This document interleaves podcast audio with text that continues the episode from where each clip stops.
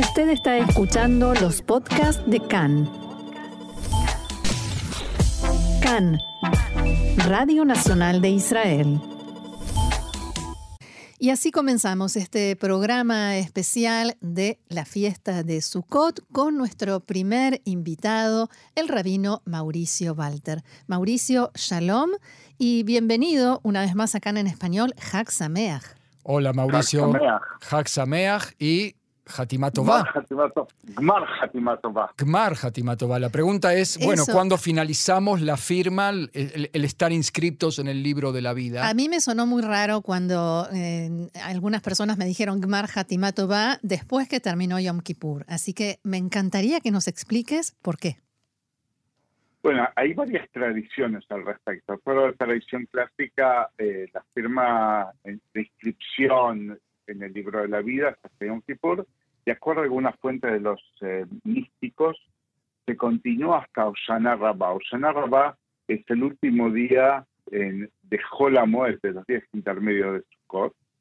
e inclusive es tan fuerte este concepto que algunos hacen una noche sin dormir antes de Oshana Rabbah, una noche de estudio que se llama Tikkun Oshana Rabbah. Como hay Tikkun en Shavuot, hay otro Tikkun que es el de Oshana Rabbah, y la tradición dice que todavía nos dan como una, una chance más. Todavía hay una posibilidad de estar inscritos en el libro de la vida. Y eso estaría interesante pensarlo así, porque en el medio tenemos la vivencia de Sukkot.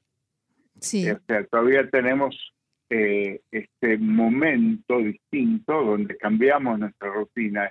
Y si vinculamos un poquito Yom Kippur y entramos en Sukkot para llegar a Oshana Rabbah, pensémoslo así, en Yom Kippur nos dedicamos a todo lo que tiene que ver con el espíritu. No comemos, no tomamos, nos quitamos todos los placeres del cuerpo y terminamos Yom Kippur y a los tres días entramos en la Sukkah. La Sukkah, un lugar endeble, un lugar eh, temporario, que nos despoja de todos los elementos materiales de alrededor, que no tienen que ver solamente con los placeres del cuerpo, tienen que ver con la seguridad, tiene que ver con eh, cómo me vinculo con el, el medio, con lo que está alrededor mío. Salí de mi casa, salí de las paredes de mi casa y quedo en la intemperie, quedo en un lugar endeble donde eh, en esta época en Israel empiezan las lluvias, donde eh, está más fresco, ya lo sentimos, estamos en el otoño fuerte, está más frío, eh, no es el mejor tiempo en términos del clima para Israel para estar afuera. Sin embargo, esta es la vivencia. La vivencia es salir de lo que tenemos fijo a un lugar temporario, a un lugar débil. Y eso nos tiene que hacer también revisar desde mi punto de vista dónde, dónde estamos y cuál es nuestra existencia. Nos ponemos a merced de la naturaleza en realidad. Claro. Ahora, en ese, en ese escenario mm, tan endeble, temporario, como dijiste, a merced del clima eh, y sin la seguridad que nos da la casa, eh, incluso a nivel físico, material, eh, no estamos solos, sino que incluso recibimos gente, traemos visitas, invitados a la ¿no?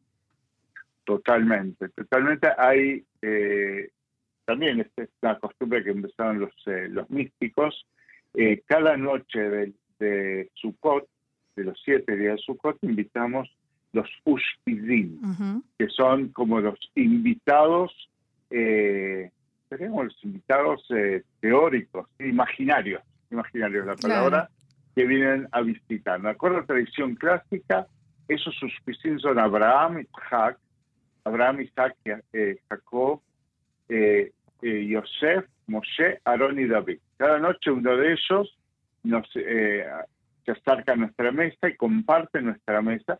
Es una idea preciosa en términos de más quisiéramos, Claro, de traer, de traer no solo al invitado, sino las cualidades de este invitado. Esa es la idea. En el término de, la, de los eh, místicos está vinculado con las esferas de, de, de la Kabbalah eh, en la tradición moderna y en los movimientos liberales nosotros agregamos las pisos también, las invitadas. Y así invitamos también siete mujeres Sarah, Miriam, Débora, Abigail, Haná, Hulda y Esther. Cada noche tenemos un hombre y una mujer, cada uno con sus, eh, con sus eh, cualidades y con sus eh, elementos que aportan a la mesa. Y sabes qué, Roxana, yo en este punto digo, suelo decir, hagan su lista de quiénes serían los suspizín y las suspizot que les gustaría traer a, la azúcar y cada noche abren las cualidades de ellos. Mm. Esta es una lista que son los Mekubalim. Pero Roxana, si yo te dijera a vos, elegí de todo el mundo, de toda la historia, eh, siete hombres y siete mujeres cada noche, dos de ellos, tráelos a tu mesa y discutí imaginariamente con ellos, pero con todos los invitados, qué aportaron ellos a la humanidad. Y yo digo, hay un dicho en español que decía, dime con quién andas y te diré quién eres, y yo te digo, dime quiénes son tus suspicios y te diré quién quieres ser, no quién eres. Y, con esto se vincula también, Mauricio, eh, la, el valor de la solidaridad en Sukkot, de traer invitados que también son de carne y hueso y gente real que quizás no tiene la posibilidad de festejar una azúcar propia. Excelente, Marcelo, y es totalmente así. En la tradición nosotros tenemos que prestar atención, en realidad en todos nuestros países en Sukkot porque tenemos que vivir en la Sukkah y tenemos que comer en ella también, hacer nuestras, todas nuestras comidas, siempre prestar atención al necesitado.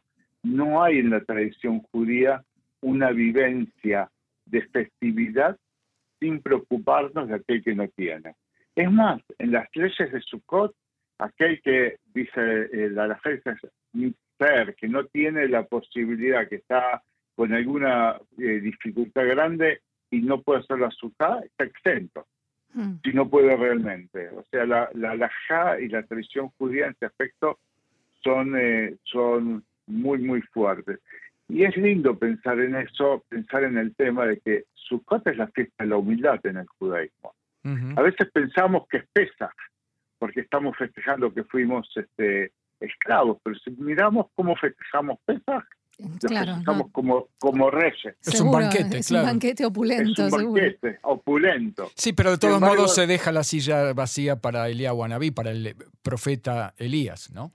Bueno, pero eso no es humildad, eso es ya desear un mundo mejor. No, es solidaridad, sí, es pero, pero, comemos y nos reclinamos, nos, nos sentamos como todas las noches eh, bien derechitos, o sea, hay algo... el simposio, el simposio de los reyes y los almohadones vienen para reclinarnos, nos vienen a recalcar esto. Mm. Y saben que yo quiero compartir con ustedes algo que es poco conocido en realidad de, la tradición. Hay una discusión muy interesante entre los jajamín sobre qué eran las sukkot, de verdad.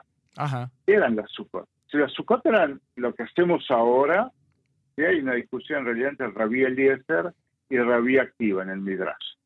Rabí Eliezer dice, momento, la Sukkot era lo que conocemos ahora, en Sukkot de verdad. Pero en realidad queda por ahí atrás una gran pregunta. Si la Sukkot era algo precario que teníamos que construir con ramas y con hojas, ¿de dónde las sacaban en el desierto? Claro, buena pregunta. Yo también siempre me pregunté si no las transportaban también junto con el tabernáculo las maderas de la Sukkot durante todo el año y las hojas. Entonces viene Rebelias y nos da una explicación interesante. Dice, no, no, no, no, no. No, se, no, no es una sukkah con un techo de verdad. El, son sukkot que el techo eran ananei kabot, dice. Dice, nubes de gloria. O sea, ¿quién estaba por arriba nuestro? En realidad, dice el que estaba por arriba nuestro, eh, Dios mismo. Dios nos acompañaba en el desierto ¿sí? Eh, eh, y, ahí todo el tiempo estábamos como cuidados y abrazados por él.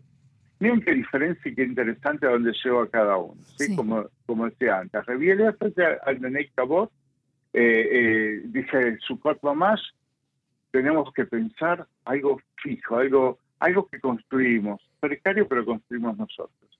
Hmm. Y aquí nos dice, no, estamos en el desierto, estamos solos, no sabemos bien a dónde vamos. Lo que nos envolvió todo el tiempo fueron los Ananei esas nubes de la gloria de Dios que nos dieron la sensación de que no estamos solos en un lugar tan abierto, totalmente sin horizonte, porque en desierto no ves a dónde llegas, no ves el, el, viaje, el, destino a donde quieres llegar. Claro. Estamos cuidados. Por eso creo que el concepto de Sukkot Shalom, a por eso Sukkot Shalom, restamos eso, a por eso Sukkot Shalom, el que extiende... Su manto de paz, se, suele su manto De paz. Ahora entendés dónde viene eso. El manto de paz son los Ananik Pero ah, Mauricio, el, eh, ¿esto es, es algo automático o hay que ganárselo de alguna manera? ¿Uno transita cada uno su propio desierto o su propio camino con Ananei Kabod o tiene que hacer algo en esta vida para, para lograrlo? Bueno, los, eh, los estudiantes van a decir que para que tengas Ananei Kabod hay una discusión interesante entre el rabino jasídico y sus alumnos, y los alumnos le preguntan dónde está Dios. Y el rabino, como buen rabino, dice, bueno, ¿ustedes qué piensan? Dice, bueno, está todo, está en los cielos, dice, está en todo el mundo. Dice, no, no, no, no. Dios está en el corazón que se abre a él. Si queremos a Nanei Cabot, le tenemos que dar lugar. Si no le damos lugar, no vamos a encontrar a Nanei Cabot. Entonces, la idea acá no es que es algo físico que se ve, es algo espiritual que se siente, desde mi punto de vista. Esa es mi, mi, opinión. Como tú decís, tenemos que ganarlo en términos, en términos de que tengo que darle espacio. Si no hay espacio, no voy a tener. Eh, entonces, eh, estos son Bot eh, y el manto de paz es muy interesante. Sabes que hay, hay varias costumbres modernas con respecto a la azúcar. Por ejemplo, mi comunidad, cuando estaba en la comunidad de Beersheba, y todavía voy a participar esta semana, eh, Sukkot Shalom es un lugar de encuentro entre distintas religiones. Mm. Nos reunimos siempre, nos reuníamos siempre y se siguen reuniendo hasta el día de hoy, gracias a un proyecto que, iniciamos de diálogo interreligioso, eh, judíos, católicos y musulmanes, a estudiar juntos y a pensar juntos, porque Sukkot Shalom es el momento en que nos encontramos para construir paz. En otros lugares, por ejemplo, hay una organización en, eh, Estados Unidos, en San Francisco, que dedica su Sukkot con este tema de Shalom, pero otro concepto muy lindo que es Shalom Bay. Hmm. Y entonces es, está dedicado a la lucha contra la violencia en la familia. Y hacen textos y estudios y tefilot para eliminar todo tipo de violencia en la familia. Quiere decir, miren qué, lindo, yo digo que esa es la maravilla de nuestras tradiciones. Las tradiciones se renuevan con el mismo valor, le vas dando los eh, contenidos nuevos de acuerdo a las necesidades de cada época, ¿verdad? Mauricio, ¿qué otra tradición, que hay muchísimas de Sukkot, te parece que, te parece que también puede agregarle eh, más de este contenido a nuestras vidas, más allá de Sukkot? Bueno, hay una tradición eh, de la época de la Torah todavía que se llama Aquel. Aquel es de congregarnos. Y de acuerdo a la tradición, cuando se terminaba Shnat Shemitah, el año de Shemitah, como en este caso, como ahora. este año, como ahora, se acostumbraba todo el pueblo a reunirse a escuchar eh, partes del libro de Tuarim, del Deuteronomio. Todo el pueblo, aquel. Me gusta el concepto de aquel. Todos juntos, aquel de Keilah, es el mismo, la misma raíz. Nos congregamos todos juntos. Me parece que justamente tanto en Israel como en el pueblo judío, congregarnos todos en el mismo espíritu de juntar los, las cuatro especies. E, e, exactamente, eso te iba a preguntar. no, eso. Para todo el pueblo, exactamente. Claro, eh, porque eh, en definitiva eh, no, no, podemos dejar de lado justamente esta tradición tan incluso simpática, ¿no? De, de, las cuatro especies vegetales que se sacuden en las bendiciones y que ¿Qué les puede decir este, este, esta, esta simbología de, los, de las cuatro especies al hombre moderno, al que mm, quizás no conoce tanto las tradiciones o que no las practica? Eh, ¿Qué relevancia tienen hoy en día? Bueno, recordemos cuáles son las cuatro. Primero tenemos el etrog, el etrog es como un cítrico, que de acuerdo a la tradición, tradición una de las tradiciones dice que tiene eh, sabor y fragancia, ¿sí? El otro es el lulav, como este ramo de palma, ¿sí? Eh, que tiene sabor, pero no tiene nada de aroma. El tercero lo llamamos adas, en español mirto, que posee aroma, pero no tiene nada de gusto. Y el cuarto es arabá, que es el sauce, que no tiene ni gusto ni tiene eh, aroma. Y de acuerdo, los, los, los, vincularon eso con distintos tipos de eh, personas, de judíos. Está el que tiene sabor y fragancia, es el que tiene estudios, pero también tiene buenas acciones.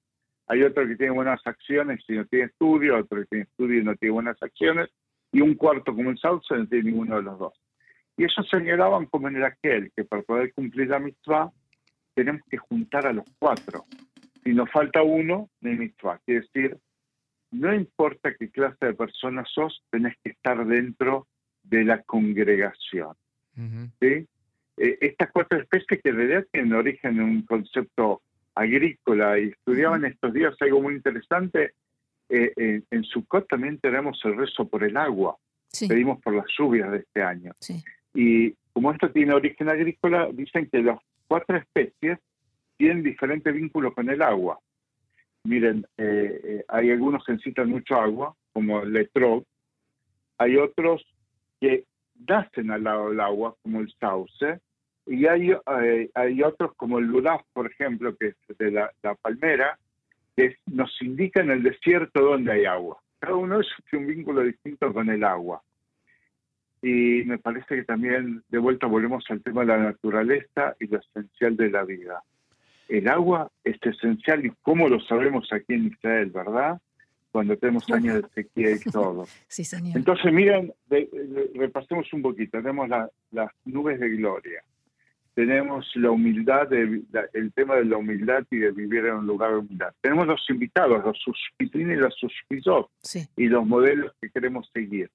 Tenemos el aquel, congregar a todo el pueblo en un lugar, todos, sin excepción, para que juntos podamos escuchar las palabras de la Torah y entendamos qué es lo que nos une. Tenemos el rezo que se hace en, en también por el agua y por último tenemos a Soshanot, el, día último de Jolamoed se hacen los Shanot que son pedidos. Y algunos, de vuelta, una tradición moderna, agregan a esos Shanot pedir por la naturaleza. Hmm. Dado el, problema del clima que tenemos, hay algunos que han incluido eh, tefilot que tienen que ver con salvar la naturaleza, los animales y todo. O sea que tenemos una selección de tantos contenidos en Sukkot y, no tenemos que olvidarnos que nos falta uno, un momentito, uno más. A ver. Ah, claro. El tiempo de la alegría, porque es el tiempo de la cosecha, Hagasif. Es el tiempo de la alegría. Y la Torah no dice, y te vas a alegrar con tu fiesta. Miren, el tema de la alegría también es un tema importante. Saber, saber apreciar lo que tenemos. Y eso es parte de la humildad de la que hablaba. Y yo pensaba también, eh, Mauricio, en eh, la vigencia y la relevancia para nuestros días. Cuando hablamos de eh, la naturaleza, hablamos hoy en día de un cambio climático en el que todos nos tenemos que poner, arremangar y trabajar en eso, involucrarnos. Y por otro lado, el tema de la inclusión, que hoy en día se habla tanto de la inclusión cuando hablamos de traer a toda la congregación, también al distinto, también al que no hace exactamente las cosas como nosotros pensamos. Eh, y que tanto se habla de la inclusión en el mundo y tan lejos está la inclusión en el mundo, ¿no? Oh, totalmente. ¿Sabes? Mi maestro, el rabino Marshall Meyer, dijo, cuando se enseñaba así, decía, veaste la reja como amarás a tu prójimo como a ti mismo. y, decía, es una mitzvah fácil, el problema es, amarás a tu prójimo como a ti mismo, aunque no sea como tú. Claro. claro. Él decía, ahí está la mitzvah. Si es como vos, es más fácil amar, El, el desafío está, tenés que amarlo aunque no sea como tú, ¿verdad? Claro, porque camoja puede eh, interpretarse como al que es como tú, no solamente como a ti mismo. Exactamente, por eso digo. Muy bien, muy bien. Bien, Rabino Mauricio Walter, muchísimas gracias por haber compartido con nosotros todos estos conceptos, por habernos permitido aprender más sobre Sukkot y Hak Sameach,